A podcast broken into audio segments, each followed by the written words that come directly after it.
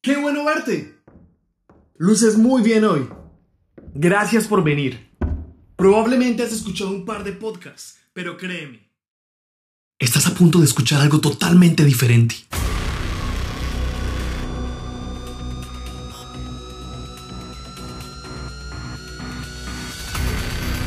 Initiated. Target acquired.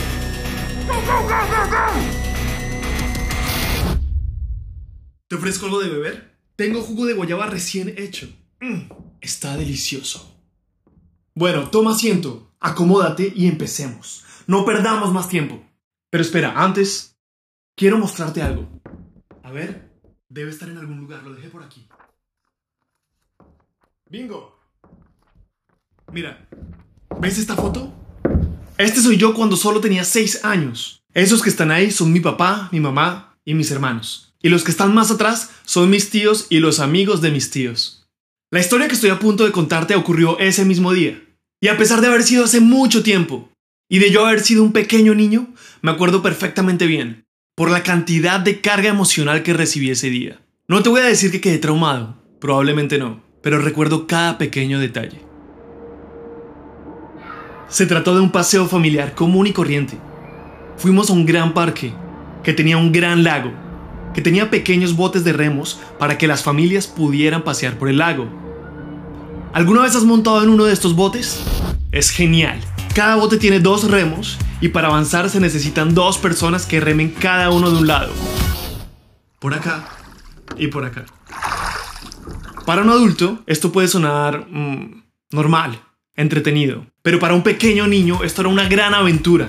Nosotros éramos un grupo muy grande para un solo bote. Tuvimos que dividirnos en dos. En este bote de aquí iban mi papá, mi mamá y mis dos hermanos. Y en este otro bote de aquí iban mis tíos y todos sus amigos.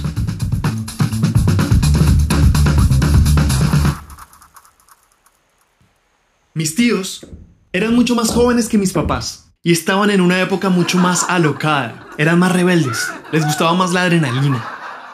Mi papá era de los mayores, mucho más serio, maduro, responsable. Miraba un poco más por su familia. Y cuando me invitó a subir al bote junto a mi mamá y mis hermanos, le dije que prefería irme en el bote de mis tíos. Probablemente él se haya sentido rechazado. Muchas de las situaciones en nuestra vida se resumen a elegir entre dos caminos, decidir entre dos opciones, opción A u opción B. Ir a la fiesta quedarme estudiando. Hablarle a la chica que me gusta o no hacerlo. Ser o no ser, hacer o no hacer. Subir al bote con mi papá o irme con mis tíos. Ese día elegí irme con mis tíos y sus amigos. Parecía más emocionante, más divertido. A mis papás y mis hermanos los veía todos los días y la cotidianidad de estar con ellos todo el tiempo me hacía percibirlos como aburridos. A los seres humanos nos emociona lo nuevo, lo diferente, lo atrevido, lo prohibido. Por eso muchas personas engañan a sus parejas, rompen las reglas, buscan la emoción, escarban en lo desconocido. Mis tíos se veían súper cool y divertidos y prefería estar con ellos. No me importaba si mis papás querían pasar tiempo conmigo o no. Mi papá respetó mi decisión, así que junto a mi mamá y mis dos hermanos se fueron en el primer bote y nosotros salimos unos minutos después. Yo estaba feliz, había elegido el camino de la diversión, le hice caso a mis instintos y me dejé llevar por la emoción. Solo unos minutos después, me di cuenta que había tomado una pésima decisión. Yo era el único niño en ese bote y mis tíos comenzaron a balancear el bote, azotar el agua con los remos, lanzarse agua, molestarse los unos a los otros, hacerse bromas pesadas. Al darme cuenta que estaba rodeado de agua y ver todo lo que hacían mis tíos, me puse a llorar. Estaba aterrado. Me consumía el pánico. Sin embargo, mis tíos no se detuvieron. Continuaron y cada vez eran más arriesgados y atrevidos. Realmente, no era muy peligroso lo que estaban haciendo, solo se estaban divirtiendo, pero era demasiado para mí. Me arrepentí con el alma de no haber elegido el bote de mi papá y ya no había vuelta atrás. Tenía que aguantarme. A lo lejos, en medio de mi agonía, veía el bote de mi papá y a todos muy tranquilos disfrutando del paseo. Mi papá llevaba un remo y mis hermanos llevaban el otro. Se veía muy divertido.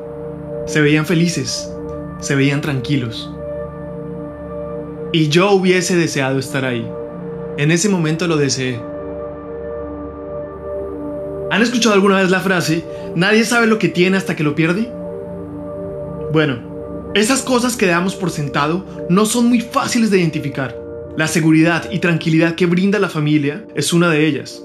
Vale más que cualquier cosa. Y no me refiero a que siempre debamos tomar la decisión segura, la fácil, la cómoda. Quizá esa es la decisión más difícil de tomar, la que menos nos gusta.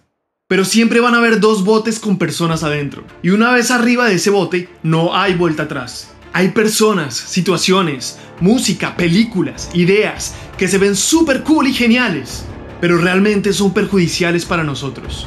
El mundo está plagado de este tipo de ofertas Aprender a controlar las emociones a la hora de tomar decisiones es algo que me ha ayudado a blindarme contra muchas estrategias de marketing, tendencias, modas.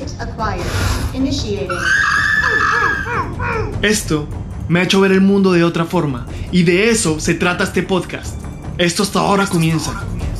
La historia no termina conmigo llorando en ese bote. Después pasaron muchas cosas más que me gustaría contarte. Y así nos vamos conociendo. ¿Qué dices? Por ahora, me largo en mi Lamborghini Veneno modelo 2022.